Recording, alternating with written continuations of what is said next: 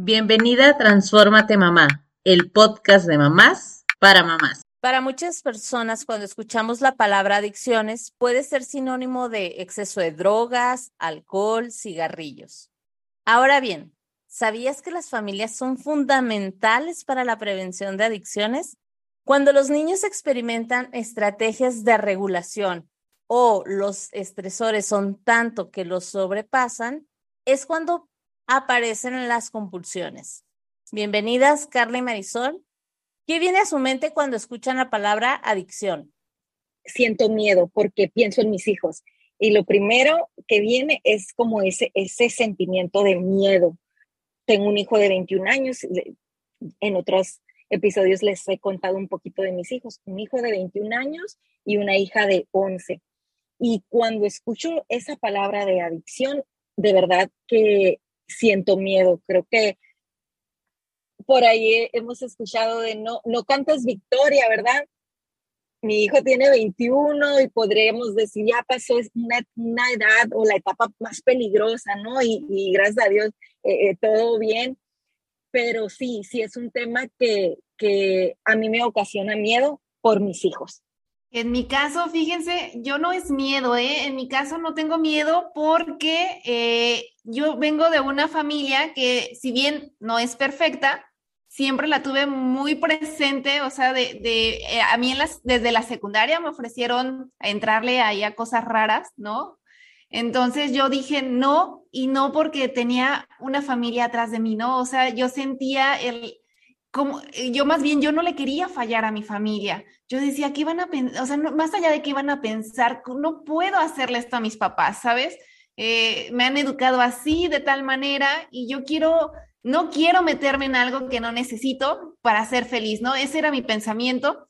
Y bueno, así que como yo viví igual, pasó en la prepa, pasó en la universidad, siempre va a haber alguien que te ofrece cosas eh, probar cosas nuevas, sin embargo, pues ya depende de uno y los valores que se inculcan en, casa, ¿no? Entonces, teniendo esta experiencia propia, pues a mí cuando me, eh, me dicen eh, qué se me viene a la cabeza cuando me hablan de adicciones o la palabra adicción, pues más bien es una falta de control, hay una necesidad, una desconexión con uno mismo o con la familia. Yo creo que cuando hablamos de, de adicción, pues algo queremos satisfacer con eso, ¿no? Ya sea tanto los adultos, ahora que está esto de model workaholic, ¿no? Que es adicción a estar trabajando, es porque ¿qué hace falta? ¿Qué, qué, qué estás opacando con eso, ¿no? ¿Qué, ¿Qué estás ocultando al trabajar tanto? ¿Qué necesidad no estás permitiéndote ver? Y lo mismo pasa con los hijos, ¿no? Con los adolescentes. Cuando entran a este tipo de, pues de ya de sustancias químicas al uso de sustancias químicas es porque hay una necesidad, una falta de, no sé, de cariño, de comprensión, de confianza en la familia.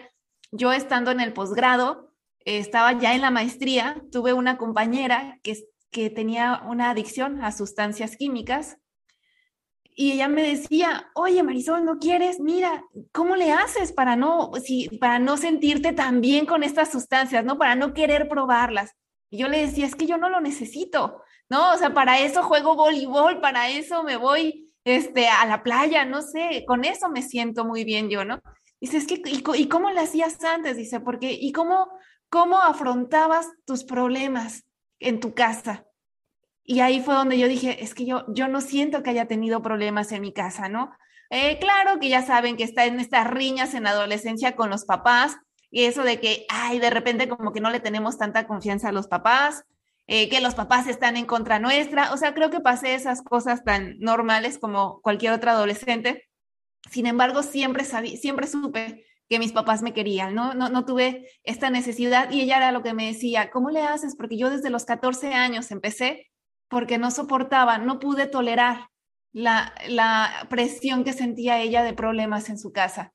Entonces es bien importante este, pues abordar estos temas desde ya, ¿no? Desde chiquitos y ver qué podemos hacer. Y bueno, pues así que eh, en conclusión, mi respuesta es una falta de control, una desconexión, hay una necesidad que se necesita ver, analizar y ver para poderla solucionar y no caer en la necesidad de algo más, algo que a largo plazo nos va a hacer daño. Marisol, ¿qué clase de amigos tienes? A mí nunca me ofrecieron nada, o sea, creo que fui, o era demasiado ñoña A mí sí, ¿eh? A mí también, a mí sí. ¿En serio?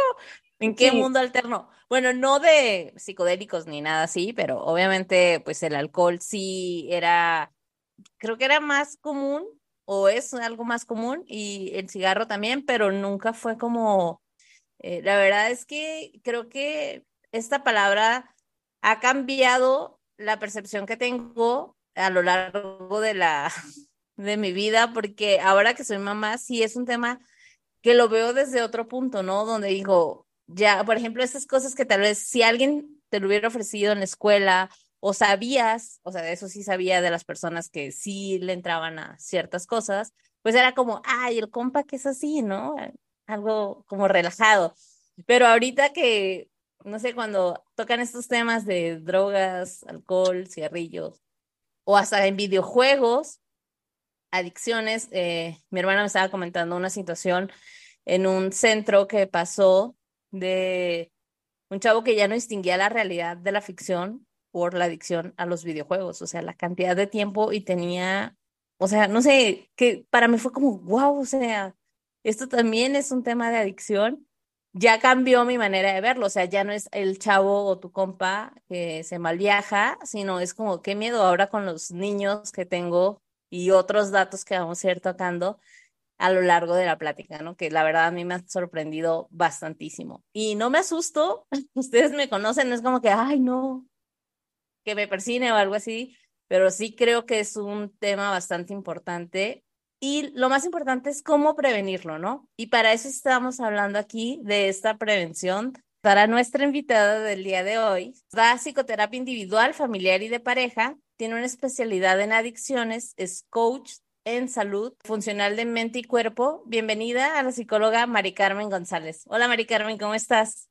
Hola, muchísimas gracias por la invitación. Un placer estar aquí compartiendo este rato con ustedes hablando de un tema tan importante como son las adicciones y bueno, la prevención de adicciones, sobre todo en niños y adolescentes, ¿no? Mari Carmen, ahora sí dinos, ¿qué es una adicción? Yo creo que eh, justo lo primero que tenemos que hacer es empezar a definirlo. La, la, adicción es una enfermedad. Bueno, ahí hay una controversia un poco si es una enfermedad o no, pero vamos a, a respetarlo como, como lo define la OMS, que la OMS sí lo define como una enfermedad, que es una enfermedad primaria, progresiva y mortal, donde la persona sigue consumiendo o realizando determinada conducta a pesar de las consecuencias adversas. Esa sería como la definición del libro, por así decirlo. Para que algo se considere adicción, digamos que hay dos componentes. Hay un componente biológico y un componente psicológico. Y dentro del de componente biológico hay áreas, bueno, hay características más bien, y dentro del componente psicológico hay otras características. Dentro del componente biológico podemos hablar de dos. Uno es la tolerancia, que es cada vez necesito más de lo mismo, realizar más veces la conducta o consumir más la sustancia para alcanzar el, el efecto deseado. Y el otro sería el, el, síndrome de abstinencia, que es la supresión, donde se dan eh, síntomas físicos que generalmente son opuestos a lo, a lo, que se produce con la sustancia. Por ejemplo, si yo consumo cocaína que me pone high, mi, mi, supresión es que me da totalmente para abajo. O sea, mi abstinencia es que me siento totalmente loneado, como dice. Uh. Esos serían los componentes biológicos de una adicción. Los componentes psicológicos podríamos estar hablando, uno, de la negación, donde la persona minimiza totalmente la conducta o el consumo. Es como, no, no pasa nada, lo tengo todo bajo control. Ese sería, sería uno. Otro sería el tema de que la persona sigue eh, repitiendo la conducta a pesar de las consecuencias adversas. El principal y yo creo que el más importante sería la pérdida de control. El, mucha gente cree que la pérdida de control se relaciona únicamente al consumo. O sea, empecé a tomar y no pude parar. Pero en realidad la pérdida de control también va relacionada a todo lo que está alrededor de. Por ejemplo, si yo empiezo a beber y me pongo mala copa, como dicen, o empiezo a golpear a alguien, estoy perdiendo el control de mis actos. Entonces, es todo lo que gira alrededor del consumo también. Eh, eh, qué interesante porque es cierto, ¿no? A veces dices, o personas que dicen, no, es que yo sí lo controlo porque solo es en ocasiones o la, la, la, pero entonces realmente no es nada más cuando lo llevas a ocasiones, sino que puede ser las acciones que estás tomando durante esta etapa, ¿no? Estas high, por decirlo de alguna manera. Exactamente. Y además, otra de las características es que hay una obsesión alrededor de, o sea, la persona está todo el tiempo pensando cómo puedo realizar la conducta. O sea, ¿a qué hora me voy a conectar al videojuego? Desde la mañana. Eh, ¿A dónde voy a ir? Porque tengo que encontrar un lugar donde se pueda beber o donde pueda consumir. O me tengo que apurar porque ya me tengo que ir a casa de mi amigo rápido porque me urge fumar marihuana. O sea, empieza a haber un pensamiento que ocupa la mayoría del, del día de las personas. ¿Y qué nos dirías a, las mamás que estamos por, que todas las mamás que están por aquí escuchando, qué focos podemos estar ahí viendo? ¿Por qué? ¿Por qué a lo mejor este chico no quiere soltar los videojuegos para nada? ¿Qué entonces, qué, qué le buscamos ahí? Porque todo eso tiene un fondo, ¿verdad? No es nada más de que, ay, es que el juego está muy padre. Claro. Ahí lo primero que tenemos que hacer es no fijarnos nada más en la conducta o tratar de evitar la conducta o el consumo, sino siempre detrás de todo, de toda adicción hay dolor. Nos tenemos que ir al origen, no satanizar únicamente la conducta, porque es lo que mucha gente hace. Y eso no lo va a aliviar porque simplemente lo puede desplazar de una a otra. No sé si me explico. Entonces, es, hay que ver qué hay de fondo. Ahora, a nivel cerebral, cuando empieza a ver, ahorita que decías de los focos rojos, a nivel cerebral empieza a haber cambios. Por ejemplo, haz de cuenta que todos tenemos como un termómetro de placer, por así decirlo. Entonces, hay actividades que son placenteras por sí solas. Eh, en caso de los niños, jugar con mis hermanos, salir al parque, visitar a un amigo, o sea, eso es placentero por sí solo. ¿Qué pasa cuando los niños dejan de divertirse en eso y empiezan a decir que están aburridos? Es, fuimos a jugar con los primos y digo, ay, no, qué aburrido, es que no sé qué jugar, es que no sé qué hacer, porque para ellos lo único que empieza a ser divertido es, es jugar al videojuego, por ejemplo, o el consumo en un chavo, donde ya no le divierte ir a un concierto, porque si no está intoxicado durante el concierto, ya no es divertido por sí solo. Entonces, eso se debe a porque a nivel cerebral hay cambios. Nuestro centro de, pues de, o sea, el centro del placer, de la gratificación se ve modificado neuronalmente. Entonces, genuinamente sí deja de ser divertido. Ya no sienten el mismo placer. O sea, si lo que les decía, si tuviéramos como un termómetro donde salir con amigos a convivir y a jugar es un 10, yo, si solo estoy acostumbrado al videojuego, para mí eso va a ser un 4. Empieza a ser aburrido. Ya no es un 10 por la modificación cerebral. Entonces, eso es una alerta. Cuando te das cuenta que tu hijo no encuentra otras opciones para crear, para divertirse, o sea, no tiene otro tipo de incentivos. Voy a abrirme aquí con todas. Yo antes de empezar a grabar lo, compartí aquí con las chicas, pero creo que, que es justo, es justo compartirlo eh, desde de mamás para mamás.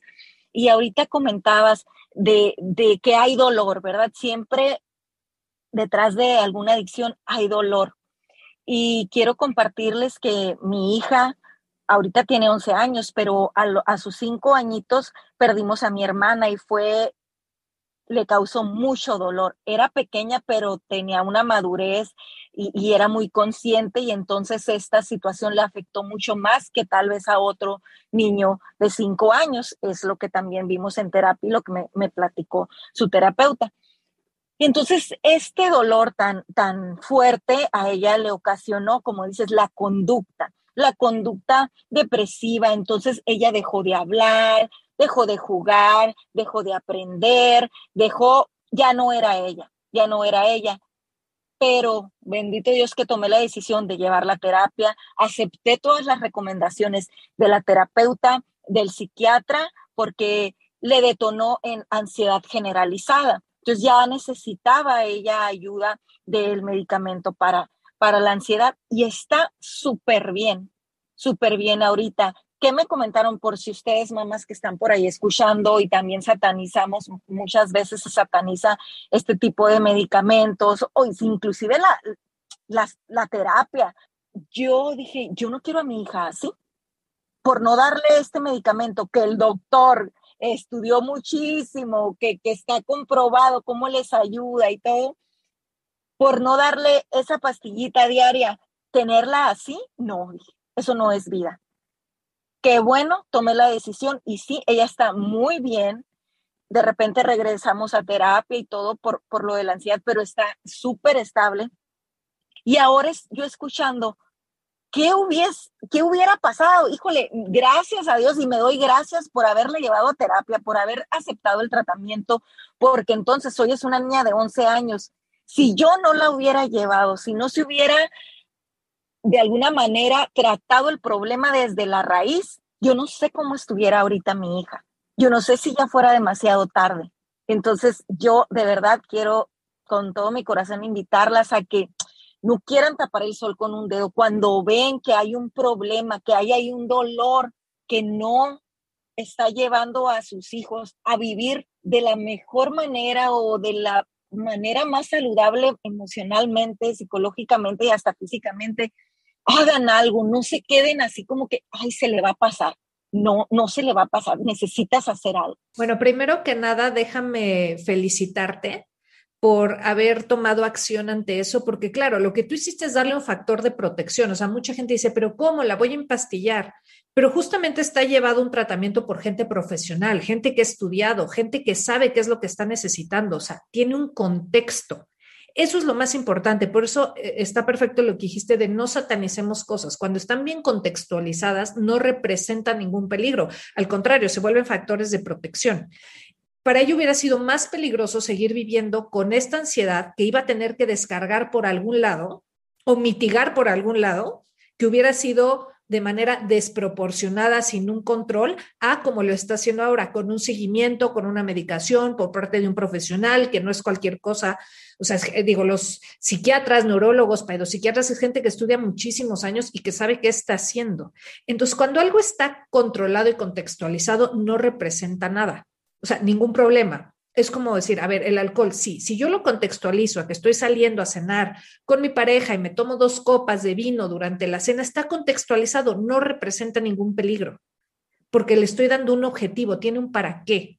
Si yo nada más lo estoy utilizando como una anestesia para evadirme de algo, como decía Marisol, ¿no? Que es pues, algo que uno necesita para opacar otra cosa, entonces es cuando se vuelve patológico, cuando no está siendo sano. Oye, Mari Carmen, yo te tengo otra pregunta respecto a lo que habías dicho antes de lo que nos contó esta Carla de, pues al final es un comportamiento, se trata de un comportamiento obsesivo, pero ahora estamos tan bombardeados con la tecnología, con series, por ejemplo, ¿no? Primero las series, después los videojuegos, nuestros chiquitos están de verdad que bombardeados por todos lados para que se les haga una adicción y se me hizo muy, eh, pues, se me vino ahorita la historia de mi hija, ¿no? Por ejemplo, ahora en vacaciones, pues en las mañanas de repente me decía, es que estoy aburrida, es que no sé qué hacer.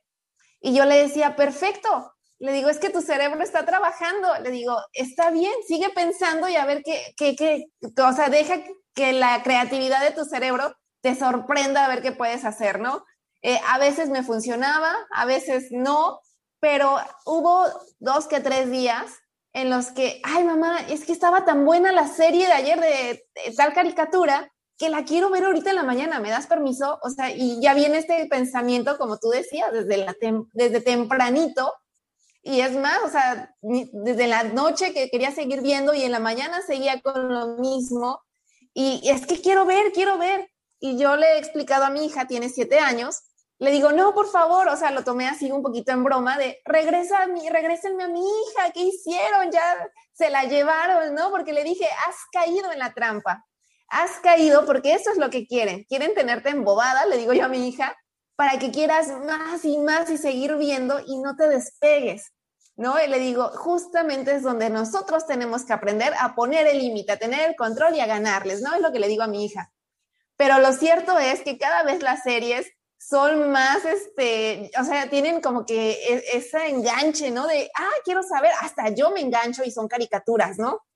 Y digo, wow, qué fuerte, porque después vienen también los videojuegos que cada vez son más realistas y dejemos a un lado los videos, y, eso nada más estamos empezando, ¿no? Yo, no sé, este, por ejemplo, cuáles son las adicciones que a ti te, eh, los pacientes con qué adicciones eh, llegan con mayor frecuencia si, si ya son la de los videojuegos o son la de sustancias químicas o, ya estamos al, al, par. La verdad es de que eso, por ejemplo, sí es algo que me tiene a mí un poquito preocupada, porque bueno, ahorita tiene mi hija siete años y pues ahí más o menos la, la, voy este, comentando, platicando, pero va a llegar un momento en el que pues a lo mejor ya a sus 18 años, espero yo, eh, eh, sigamos teniendo tan buena comunicación como ahora, pero pues ya va a tener ella más eh, autoridad, más este, dependencia, ¿no? O sea, sí, más independiente más bien.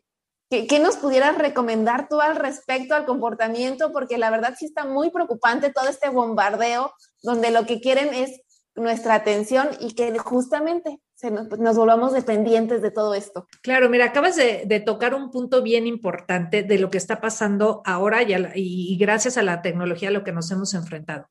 Si ustedes se acuerdan cómo era en nuestra época ver la tele, todos veíamos lo mismo, o sea, era lo que había en Canal 5. Y todos veíamos lo mismo, todos veíamos los Thundercats, todos veíamos los ositos cariñositos y todos veíamos, o sea, no había opción de nada y tenías que, tenías que tolerar anuncios. Venían los anuncios y, ¿no? Y todos veíamos las, eh, te chutabas el anuncio de cualquier marca, ¿no? Ahora los niños no, tienen Netflix, tienen YouTube y todo es rápido. Es, ya no quiero ver esto, ahora quiero ver otra cosa. Y tienen cinco mil opciones. Entonces siempre puedo ver más. Por ejemplo, nosotros, yo me acuerdo perfecto, se nos acababa la tele a las 8 de la noche porque salía el, y a continuación partidos políticos. ¿Se acuerdan de esa época? O sea, se nos acababa y era bye, era el límite que la misma tele nos ponía. Ahora ya no hay eso. Quiero ver la tele a las 2 de la mañana, puedo ver caricaturas a las 2 de la mañana. Entonces, ¿qué pasa? El ser humano se acostumbra a tolerar la frustración poco. Empieza todo a ser inmediato. Tengo tantas opciones de tanto que lo quiero rápido, inmediato, y si esto ya no me es suficiente, voy por algo más. Y si ya no me es suficiente, sigo buscando y siempre tengo, entonces se vuelve algo insaciable. O sea, los niños, obviamente, nosotros somos los que tenemos que ayudarlos a que se autorregulen. Nosotros somos los que tenemos que empezar a marcarles esos límites, ponerles un horario de uso de pantallas, de iPads, de videojuegos, de tele, porque ellos solos no pueden, porque su cuerpo les va demandando más, o sea, su cerebro también además todavía está inmaduro. Entonces nosotros somos esas personas que les tenemos que ir ayudando. Ahora, en la segunda pregunta que hacías de qué adicciones llegan más, yo creo que depende mucho la edad y no se trata otra vez de ver qué adicción es, sino por qué se están formando tantas personalidades adictivas. Que uno va escogiendo su sustancia, su conducta de adicción, también de acuerdo a su personalidad y a sus vivencias. Entonces, es porque unos se enganchan en marihuana, porque unos se enganchan en cocaína, porque unos se enganchan en las compras, en el sexo, en el trabajo, en el ejercicio. Tiene que ver también con la personalidad. Ajá. Entonces, hay muchas adicciones. Ahora, la desgracia es que ya no vienen puras, por así decirlo. Ya no es como antes que venían o veías en las clínicas de rehabilitación, perdón, en las clínicas, un alcohólico puro. Ahora llegan con combo, como dicen, mactrío, marihuana, cocaína, alcohol. Entonces, eso te habla de que es esa búsqueda del ser humano de que siempre hay algo más, que lo que ya tengo ya no me es suficiente y cambio rápido y busco otra cosa. verdad que comentabas lo de la televisión, justo digo, mis niños tienen horarios para ver televisión, pero normalmente utilizamos la plataforma de Netflix porque podemos controlar un poquito más lo que pueden ver. O sea, los tenemos como los controles, las etapas, por edades y demás. Y en una ocasión salimos a un hotel a quedarnos pues unas noches de vacaciones, bla, bla, bla. Prendieron la televisión y pues obviamente era tele pues abierta con anuncios y todo y ellos de cómo, ¿qué es eso? O sea, no entiendo qué tiene que ver esto con lo que estaba viendo de la caricatura, ¿no? Entonces nosotros así, mi esposo y yo nos quedamos viendo como, es cierto, no conocen los comerciales, conocen solo el ver el programa que ellos quieren y esto de cambiarlo tan rápido, que claro que hay ciertos controles que, ah, digo, para mí es como, ah, qué bueno que puedo elegir eh, qué tipo de programas puedes ver y demás. Pero ahorita que lo mencionas, también me di cuenta de esto, de, ah, esto ya me aburrió, le cambio, esto ya me aburrió, le cambio. Y cuando nosotros estábamos pequeñas, me pasaba igual, bueno, yo nací en Tijuana, o crecí allá, y pasaba un, una cancioncita que era Vamos a la cama, entonces, literal, era el momento de que ya aquí ya se acabó la televisión y todas dijeron Familia que sí, ¿se acuerdan de vamos a la cama? Así, exacto. Y era como ya el momento en el que se acabó la tele para niños, que a veces ni era tan para niños, pero me llama la atención todo esto que estás comentando porque cuando hablamos de adicciones es cierto, a veces pensamos en en el futuro o en la adicción en sí, pero no cómo prevenirla. O sea, realmente, ¿cómo podemos prevenirla, Mari Carmen? Porque por lo que veo es desde mucho antes, no solo el ofrecer el, el alcohol o el cigarro o la droga, sino viene desde antes esto. Sí, de hecho se ha visto que la verdadera prevención viene a edades muy tempranas, prácticamente desde que nacemos. Porque cuando uno piensa en prevención, te imaginas las famosas campañas, ¿no? Vive sin drogas, este, bueno, y, infinidad de las que hay. Pero muchas veces esa información llega ya que la personalidad adictiva está formada. O sea, les llega a personas que igual y ya tienen el problema. Entonces, hay una prevención, ahora sí que todavía anterior, que es desde que nacemos, que va muy ligada a la teoría del apego. ¿no? Donde pues lo que, lo que nosotros debemos de brindarle a un bebé pues son tres factores importantes, que son seguridad, protección y consuelo. Esa es como la base de un apego seguro.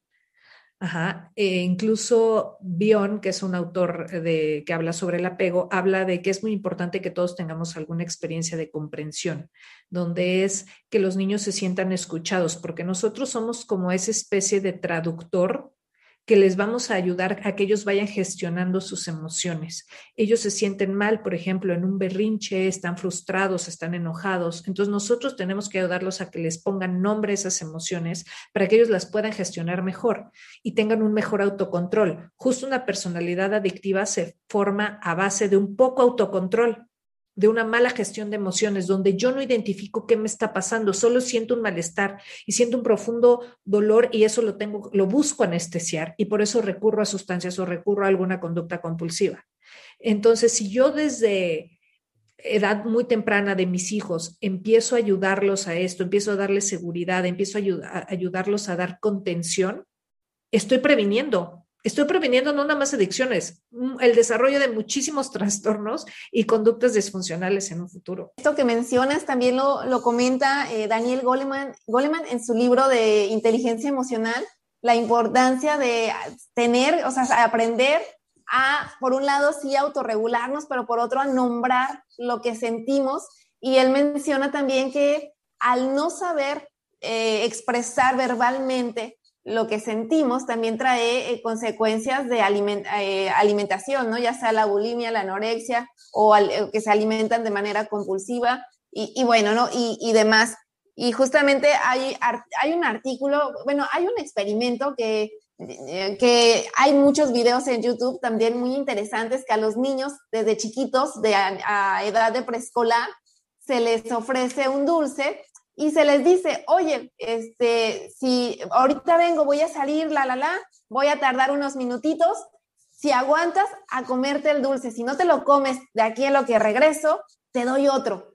Pero si, te, si regreso y ya te lo comiste, pues ya no te doy más, ¿no? Entonces ahí eh, dicen también que los niños que, que pudieron aguantar eh, este, eh, pues el deseo de comerse el dulce, a la larga, ya el, estudio fue por muchos años, eh, pues son adultos que se pueden autorregular, que pueden controlarse mejor y que tienen menos posibilidades de eh, irse hacia conductas adictivas.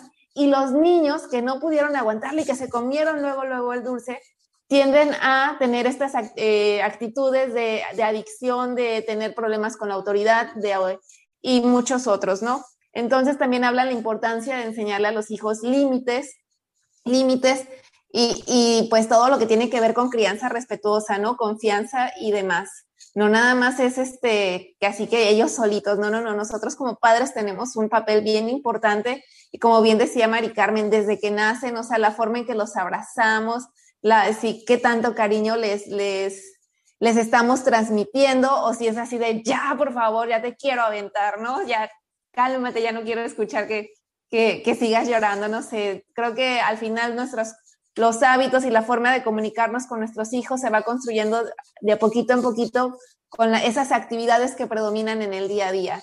Entonces es súper importante que como padres pues nos eduquemos en crianza respetuosa, en inteligencia emocional, que leamos un montón, porque a mí me sorprende todos los libros que, que, bueno, no, he leído tanto, la verdad, pero los pocos que he leído, digo, híjole, ¿por qué no los leí antes? ¿Por qué no me los dieron a leer estos en la universidad, no?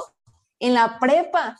que, nos enseñaran a nosotros un poquito de inteligencia emocional, de saber nombrar las emociones tan difícil que es, pero bueno, no es imposible de aprender. Así que vamos, vamos, yo como bien dice Mari Carmen, pues es, eh, la prevención empieza desde que nacen, ¿no? Ay, cuánta, cuánta verdad y qué interesante todo lo que nos compartiste, Marisol. Y yo quisiera preguntarle a Mari Carmen, eh, porque no, sé si has escuchado por ahí en terapia eh, a los padres cuando ya van con, con, a terapia con un hijo sufriendo de alguna adicción. Creo que todos hemos escuchado esto de, pero ¿qué hice mal si le di todo, le he dado todo? Porque ahorita hablamos de las carencias, que a veces la falta de, de amor, la falta de cuidados, de atención, pero ¿y qué sucede, Mari Carmen, con, con estos niños, lo llamo así, sobre regalados? ¿Qué, puede llegar a suceder también con ellos? Justamente acabas de en el clavo a decir la frase, es que yo le di todo. Ese fue el error. ¿Por qué le diste todo? ¿Por qué no le enseñaste a ganarse cosas, a buscar, a buscarlas el mismo, a tolerar la frustración de que no se puede tener todo? Porque si toda mi vida me acostumbré a tener todo lo que yo quería, el día que no la tengo, ¿qué voy a hacer? No voy a saber cómo reaccionar. Se va a volver una catástrofe. Y entonces, ante esa catástrofe, tengo que ver dónde deposito todo lo que estoy sintiendo dentro. Y generalmente voy y lo deposito fuera. Y eso que también estaban diciendo las emociones, sí, hay un abanico enorme de emociones. De hecho, hay un ejercicio que pueden ir haciendo con niños, que es cuando, y todos lo hacemos, ¿eh? Que es cuando alguien, o sea, ¿cómo contesta uno cuando te preguntan, ¿cómo estás? Bien, mal, y ya, se acabó. Nos, nos quedamos en bien y mal, que ni siquiera son emociones. Entonces, dentro del bien hay un abanico enorme de emociones. Estoy contenta, estoy tranquila, estoy emocionada. Dentro del mal también hay un abanico tremendo, estoy enojada, estoy triste, estoy preocupada, tengo miedo, estoy confundida. Entonces, el, por ejemplo, ir en el coche cuando los niños acaban de salir de la escuela y es, ¿cómo te sientes? ¿Cómo te sientes ahorita? Ahorita que te estás subiendo al coche hoy a las 2 de la tarde, ¿cómo te sientes? Estoy contento porque jugué con mi amiguito fulano. Ah, ok, le empieza a poner nombre a la emoción. Hay que empezarlos a ayudar, a darles esas opciones, a, explicarles que existe un abanico. Incluso hay dibujitos que los pueden buscar en Google y les van a salir los dibujitos con las caritas, que empiecen a señalarlos. Eso les va a ayudar muchísimo a empezar a nombrar sus emociones, a empezar a dimensionarlas también, porque es, estoy un poco molesto, estoy enojadísimo, o sea, estoy que me lleva. Eso es muy diferente. Entonces, eso es un ejercicio como bien padre. Y digo, regresando a la, pregunta que hacías, ¿no, Carla? El, ¿Qué pasa con estos niños sobre regalados? Los hacemos creer que son merecedores de todo. Y una de las características de la personalidad adictiva es justo la baja tolerancia a la frustración. ¿Por qué? Porque cuando yo tengo una adicción a algo, cuando hay una necesidad en mí por un consumo o realizar una conducta, es la quiero y la quiero ya y la quiero ahora. O sea, el que quiere salir, o sea, fumar, piénsalo en, algo tan eh, cotidiano como es fumar un cigarro. El que quiere fumar, no le importa si está la nevada allá afuera, o sea, se va a cruzar a la tienda por cigarros, porque es quiero fumar ya. Porque no, no tolero la espera, no tolero la frustración, no tolero el no tener lo que yo quiero en este momento.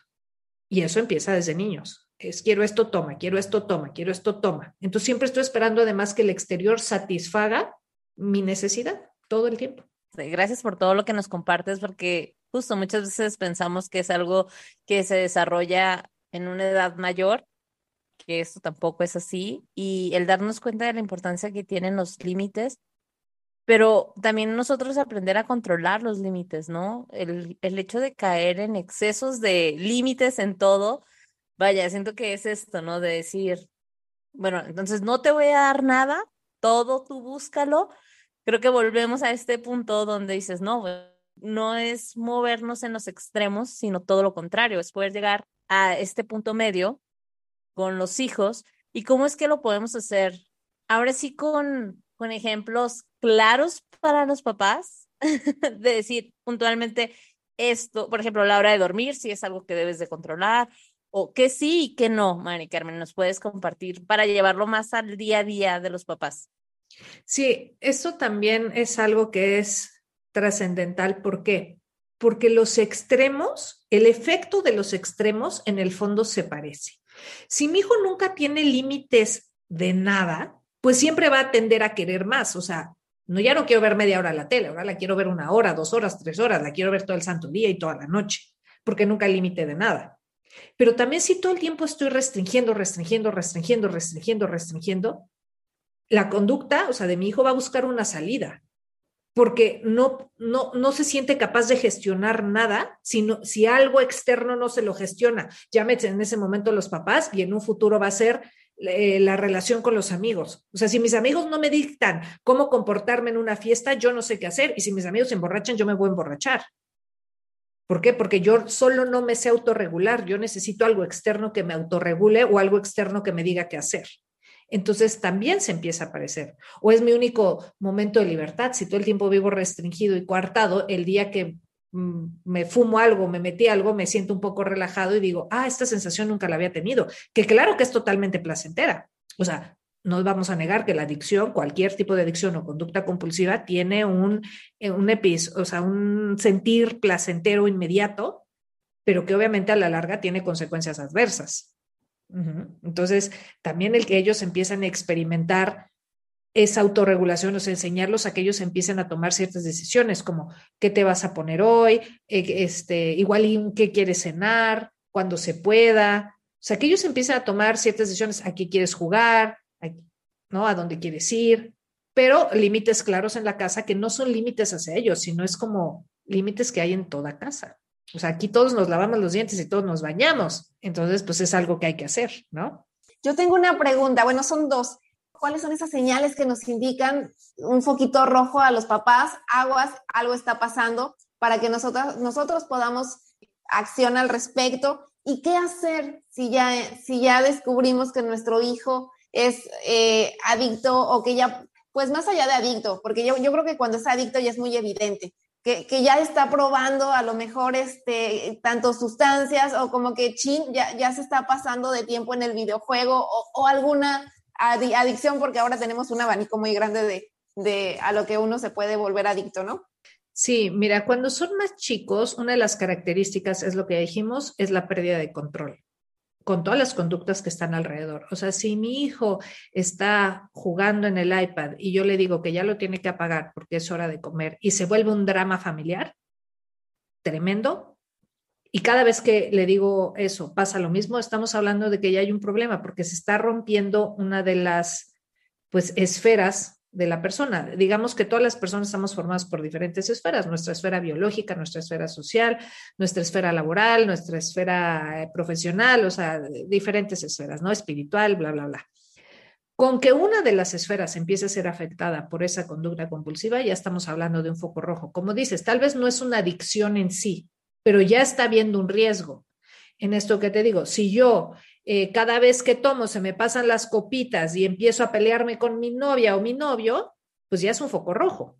No soy un bebedor de buró, pero ya estoy teniendo un problema en, eso, ¿no? En los niños pasa lo mismo. Si eh, cierta conducta, cada vez que el niño tiene la privación de hacerlo, hay un problema emocional donde se enoja, se vuelve un caos familiar, hay un berrinche tremendo, entonces algo a lo que le tengo que poner más atención. Conforme van creciendo, empieza a haber otras características como que notas que tiene cambios del estado de ánimo, busca aislarse, ya no quiere convivir, lo que decíamos, lo que antiguamente le divertía ya no le divierte. Esos son como los focos rojos que hay que poner atención. Y más que decir, ah, lo voy a correr a internar a una clínica. No, es vamos a ver qué hay de fondo, qué está pasando en su vida. Lo más importante, abrir, abrir estos canales de comunicación con los hijos desde que son chicos, que se acostumbren a platicar con nosotros, que, que nos empiecen a tener confianza. Tenemos que ser para ellos un depósito de confianza, un depósito de protección. Por ejemplo, si llega mi hijo y me cuenta algo de mamá, este, se rompí la lámpara, que es un ejemplo que pongo seguido, y yo me exploto y me enojo y lo regaño, pues él va a decir, esto, o sea, contar esto, esto es peligroso. O sea, yo no me puedo acercar a ella porque lejos de ser una figura de contención, se vuelve una figura de peligro. ¿Tú sabes qué? Escondo la lámpara, nadie vio. O digo que yo no fui, o digo mentiras. En cambio, si a ver, sí, esto no estuvo bien, pero vamos a repararlo. Tiene que haber una sensación de reparación ante los errores y saber que ellos se pueden acercar con nosotros para que nosotros seamos esa herramienta de ayuda, más que de castigo, que no se trata de aprobar la acción ni nada, sino de hablar con ellos y decir, ok, esto no estuvo bien, pero siempre hay oportunidad de repararlo. Y que ellos mismos busquen con nuestra ayuda esa reparación. Lo, lo que más se hace o lo más común que, que se hace en las familias cuando detectan que ya hay ahí algún problema de adicción en los hijos, es como cortar todo, castigo, como dices, te mando al centro de rehabilitación, pero me lo arreglan a mi hijo, pero ya. Y entonces no te doy mm, ya dinero, no te apoyo en esto, no, casi casi que la ley de, del hielo, ¿no? Porque piensan, piensan los padres que de esa manera así va a aprender, así va a entender. Entonces, ¿qué le dirías? A esos papás que tienen esta mentalidad, a esas mamás que nos estén escuchando, que tal vez tengan esa mentalidad y, seguramente con su mejor intención y con dolor de su corazón muchas veces recortan todo y mandan a sus hijos a primeras de cambio a, ese centro de rehabilitación y, y, a decirle, te perdiste ya toda mi confianza y esto y esto, lo ponen, pero ¿qué les dirías a esas mamás? Primero que nada, que tienen que estar tranquilos, o sea, es el momento donde tiene que entrar la serenidad para poder pensar qué es lo mejor para la familia, porque en este caso estamos hablando de un problema familiar, no nada más es un problema del niño, el adolescente, o sea, es un problema que nos ocupa a todos. Entonces, es primero vamos a pensar con claridad, les digo, no se alarmen tanto por la conducta, alármense por así decirlo, por lo que hay detrás. ¿Qué está pasando? ¿Por qué mi hijo quiere estar todo el día pegado en el iPad? ¿Qué puede estar pasando en la familia? Dices, oye, si yo estoy teniendo muchos problemas de pareja y todo el tiempo me estoy peleando y agrediendo con el papá, igual es la manera donde mi hijo se puede abstraer de eso porque le duele. Entonces, a ver, ¿qué tengo que hacer para ayudarlo a manejar ese dolor? ¿Cómo tengo yo que empezar a gestionar mi relación con la pareja? Me, separo, no, no me separo, e, evito que me vean pelear, este, lo ayudo, pero tengo que rascarle, encontrar la causa antes de empezar a tomar la acción de llevarlo a internar a algo. Obviamente existimos los profesionales de la salud que nos dedicamos a esto, que los podemos orientar. O sea, lo mejor es pedir ayuda. Cuando uno no sabe qué hacer, acérquense con alguien que sabe ellos los van a ayudar, o sea, los van a orientar, les van a decir por dónde va, si es algo que requiere una atención mayor, una atención menor, o sea, también los grados de adicción no son iguales. Hay adicciones leves, moderadas y graves. Hay que ver en qué grado están. Y, en base a eso empezar a tomar acción. Pero primero que nada hay que tranquilizarnos y saber que antes de tapar la conducta tenemos que saber el origen, de dónde viene. Porque arreglando ese origen se arregla el síntoma, por así decirlo. María Carmen, ¿tú qué piensas de las frases que de repente escuchamos de prefiero que mi hijo se emborrache aquí en casa o que pruebe este tipo de sustancias aquí en la casa porque aquí lo vamos a controlar, aquí es mejor que sepa aquí en la casa? Frases riesgosísimas, porque lo único que estamos calificando es el lugar donde lo haga. Y hay cosas que ellos tienen que entender, que el consumo no, o sea, excesivo de cualquier cosa no es bueno, sea en su casa o sea fuera de porque hay alcohólicos de buró que están tomando en su casa y que no están dañando a nadie. Pero acuérdense que estamos hablando de las esferas. Ese alcohólico de buró tal vez no atropelló a nadie, tal vez no se lo llevaron al torito, tal vez no, o sea, o sea, sí llegó a trabajar, pero igual y tiene el hígado fregado.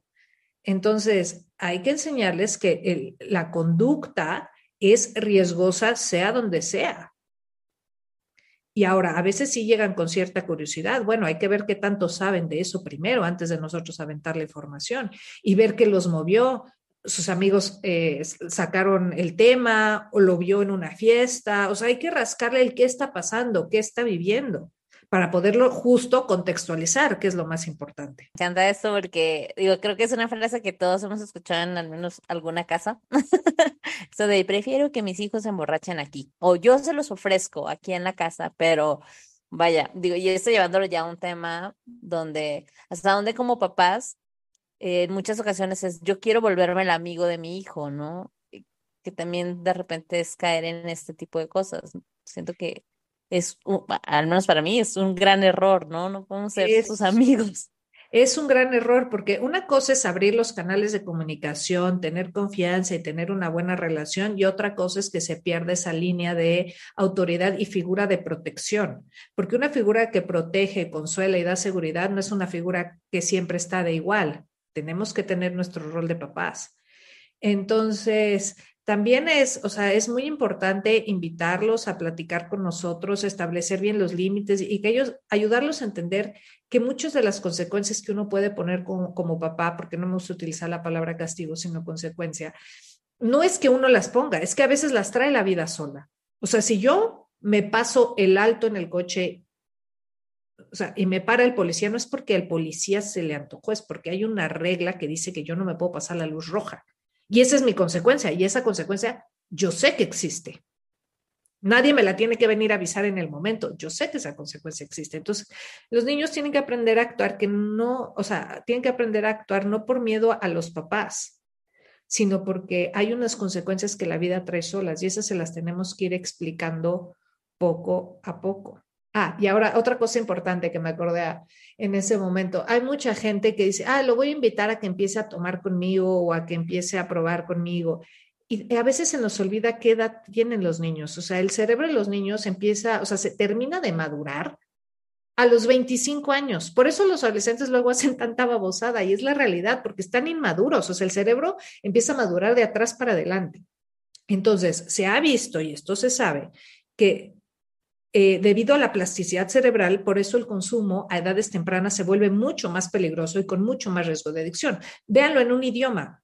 ¿Por qué un niño aprende rápido a hablar un idioma si se les enseña desde chico? Por la plasticidad cerebral. Pues lo mismo pasa con las drogas y, cualquier tipo de adicción. Entre más temprano se instaura más fácil. Entonces hay que tener mucho cuidado de no exponerlos a cosas para los que ellos no están físicamente preparados. Si yo a un niño de cuatro meses lo quiero poner a correr, se va a lastimar o lo forzo a correr, se va a lastimar. ¿Por qué? Porque físicamente no está preparado. Entonces, explicarles también a los niños y a los adolescentes que eso pasa. Si ellos se exponen a sustancias o situaciones para los que ellos biológicamente no están preparados, la cosa no va a acabar bien y se van a lastimar. Importante esto que dices porque justo comentaba que me tocó ver en la televisión abierta que hay una cervecera que sacó un, un anuncio mencionando que la edad promedio ahorita del consumo de alcohol eh, de iniciar es a los 11 años. Y de verdad me escandalicé bastante, porque dije, o sea, ¿cómo es que a los 11 años alguien puede ya estar consumiendo alcohol? Veo a mis hijos, tienen 8 y 7 años, y no siento que sea algo que, que debería pasar a esa edad, ¿no? Porque justo ni siquiera lo van a aprender a controlar y, y una adicción lleva a otra, como tú bien lo dices, ¿no? Tal vez ahorita es una adicción a los videojuegos, más adelante es una adicción a otra cosa, o hasta los deportes, ¿no? Las personas que a veces esto no lo vemos como mal, decir, ay, no, es que hago cinco horas de deporte, pues es que es saludable. O sea, ¿tú qué piensas de este, justamente de este abanico de adicciones que existen y algunas que no, no están mal, entrecomillado? Claro, es que no se trata que una adicción lleve a otra, sino se empieza a formar, a formar una personalidad adictiva. Entonces es muy fácil que yo me pueda volver adicta a muchas cosas porque esa personalidad ya, está, ya empieza a estar instaurada en mi, en mi infancia temprana y, y a lo largo de mi vida. Entonces, hay actividades que pueden ser buenas, ¿no? Como decir ejercicio, pero cuando, repito, se empieza a afectar cualquiera de las esferas de nuestra vida por eso, o sea, si yo empiezo a dejar de socializar y afecto mi esfera social porque estoy haciendo ejercicio, si empiezo a tener un desgaste tremendo en mi cuerpo por un exceso de ejercicio, porque también el exceso de ejercicio este, afecta las glándulas suprarrenales y viene un estrés, ¿no? Eh, o sea, estresa al cuerpo el exceso de ejercicio. Estoy afectando mi esfera biológica. Es un foco rojo. O sea, ahí es cuando dicen, no hay blanco, negro, hay tonos de grises y eso es lo que hay que ir encontrando. Y uno puede ser adicto a lo que sea, o sea, a, las compras, o sea, a muchísimas cosas se puede ser adicto, a la comida, al sexo, a la pornografía, o sea, a infinidad de cosas se puede ser adicto. Lo único es que hay que detectar cuando alguna de las esferas está afectada, ya estamos hablando de un problema, aunque sea una conducta aparentemente sana.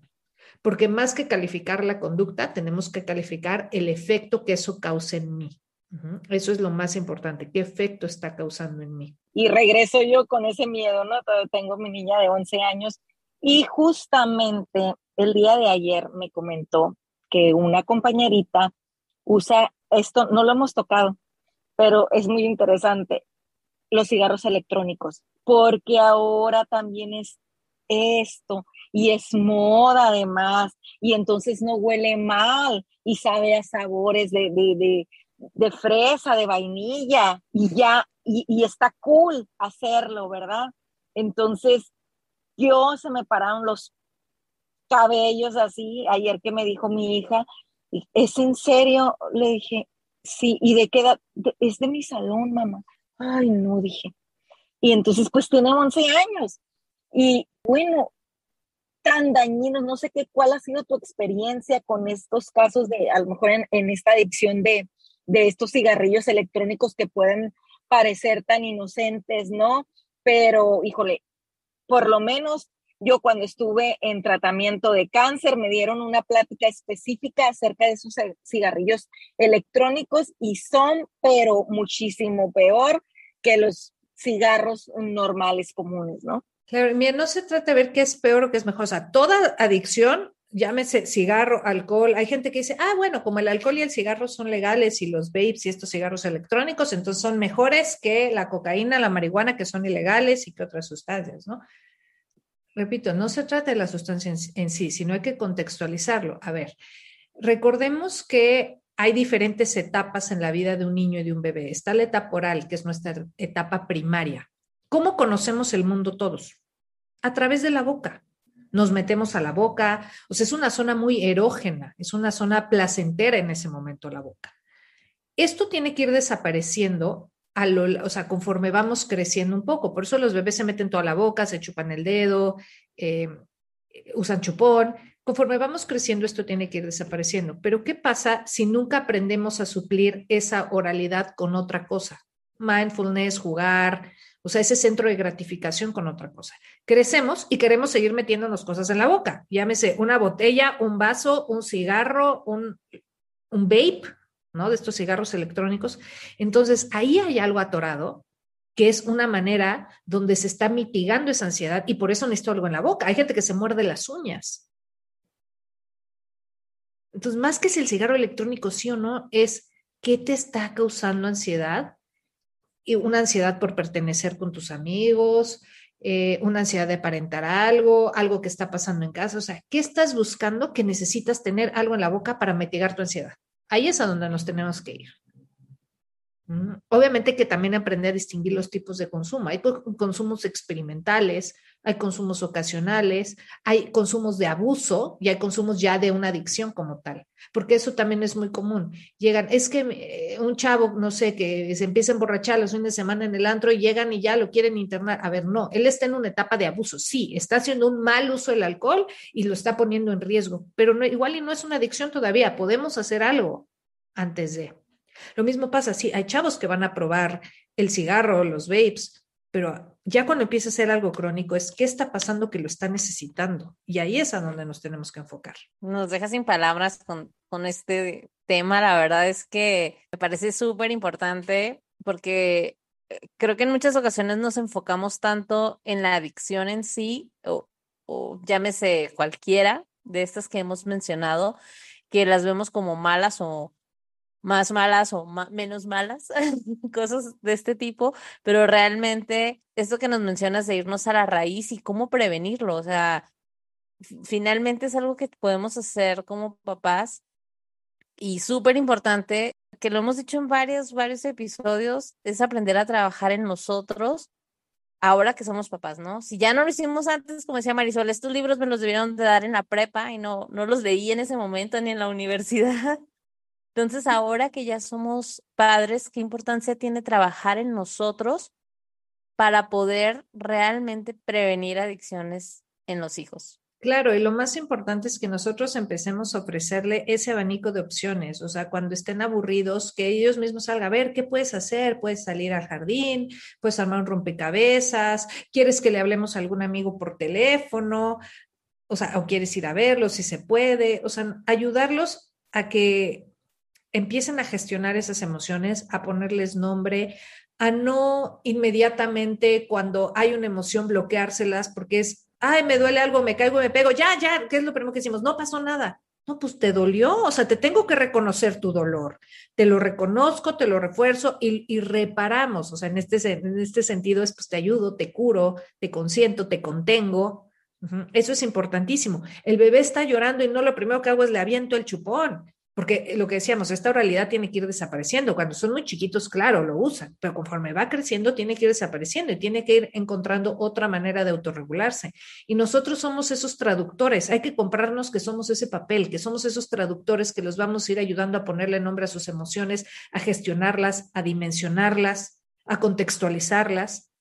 Y eso es la verdadera prevención, les repito, no nada más de la adicción, sino de muchísimos trastornos. Y yo creo que también algo importante sería enseñarles a tener siempre conexión con su cuerpo, ¿no? Conexión y amor propio, porque justamente ahorita mientras te escuchaba yo estaba pensando, bueno, por ejemplo, mis amigos de la prepa empezaron a fumar y del, yo creo que un 70% de los que empezaron, o sea, que empezaron probando el cigarro a esa edad, como un 70% siguieron fumando y siguen fumando, ¿no?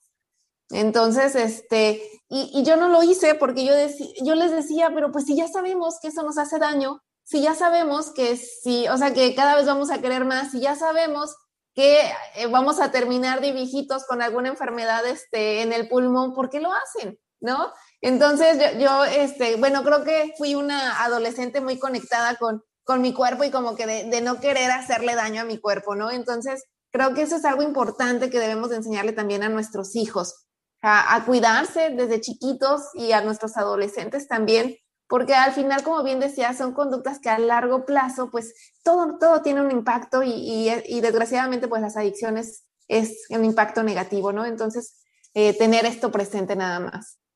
Y también saber que, bueno, los niños son imitadores y son como esponjas y ven todo. Entonces nosotros también les vamos a reflejar cómo vamos conteniendo nuestras emociones. O sea, si de repente me ven histérica y que me salgo y me empiezo a fumar 18 cigarros seguidos, pues es como también lo van a ir aprendiendo. Entonces yo también les tengo que ser un espejo de, de cómo voy, me voy manejando internamente y de cómo cuido mi cuerpo. ¿Qué consejo le das a todos los papás acerca de este tema? Digo, sé que es una una probadita y seguramente van a surgir muchísimas más dudas, pero ¿qué consejo les puedes dar a las mamás que están escuchando este episodio? Acérquense a sus hijos, busquen abrir los canales de comunicación, denles esas experiencias de comprensión, escúchenlos. Cuando ellos lleguen a contarles algo, algún proyecto que tengan, interésense por él. No porque el proyecto sea importante, o sea, si sus hijos le dicen, mira, mamá, hice un dibujo y el dibujo es una raya, o sea, no, no se preocupen por el resultado. O sea, es, denles esa experiencia de sentirse escuchados, de sentirse valorados, de sentirse comprendidos, de verlos, de sentirse vistos. Eso es lo más importante, más que el proyecto en sí. Cuando ellos lleguen a contarles algo, denles su momento, denles su espacio. Mari Carmen, antes de cerrar, me encantaría saber si alguien está pasando por una situación de adicción, ¿cómo es que se pueden acercar contigo y cómo es que una psicoterapeuta eh, los puede ayudar? Pues mira, yo tengo, em, se pueden acercar a mis redes sociales, está mi Instagram, que es arroba my.healthy.system, my healthy system. Ahí me pueden escribir, mandar cualquier mensaje y yo con muchísimo gusto puedo orientarlos. Eh, si yo puedo ayudarlos en algo, con mucho gusto. Y si yo no estoy en la posibilidad, tengo una red de terapeutas con quien podría yo referirlos y podría ayudarlos sin ningún problema. De verdad, acérquense. O sea, a ver si que pedir ayuda es de valientes y siempre, siempre, ahora sí que todo tiene solución menos morirse. Entonces, estamos, están muy a tiempo y sobre todo, como les digo, a edades tempranas, que son los niños, y, bueno, lo que quieran, pues estoy a sus órdenes. Muchísimas gracias, Mari Carmen. No, gracias a ustedes por la invitación y por todo lo que platicamos hoy. Gracias. Y bueno, si tienes algún taller más adelante para la prevención, tú nos avisas para también compartirlo, porque la verdad es que siento que es un tema eh, justamente que hay mucho que aprender y dejar de verlo solo la parte ya del problema en sí y trabajar más con esta prevención real y no solo con los comerciales que todos crecimos del Vive sin drogas, que hace rato que lo dijiste, la canción empezó a sonar en mi, en mi cerebro porque claro que muchos crecimos con esto, pero bueno, ¿qué importancia tiene la real prevención de alguna adicción? Queremos agradecerte, de verdad, Mari Carmen, por compartir con nosotros estrategias para la prevención de adicciones con nuestros hijos y pues invitar a toda la comunidad a que te sigan en tus redes sociales, en Instagram. Lo voy a dejar aquí en la descripción del, del episodio también para que se vayan derechito a darle clic y a seguirla. Es my.healthy.system y gracias por escuchar este episodio. Si te gustó, te pedimos que lo califiques con cinco estrellas, que lo compartas con otras mamás. Esta información es para todos. Te invitamos a seguirnos en nuestro Instagram, arroba transformate mamá, y escucharnos la próxima semana en otro episodio del podcast de Mamás para Mamás. Transfórmate mamá. Gracias por escuchar este episodio. Si te gustó, te pido que lo califiques con cinco estrellas y lo compartas con otras mamás. Te invito a seguirme en Instagram en arroba mamá y escucharme la próxima semana en otro episodio del podcast de mamás para mamás. Transfórmate mamá.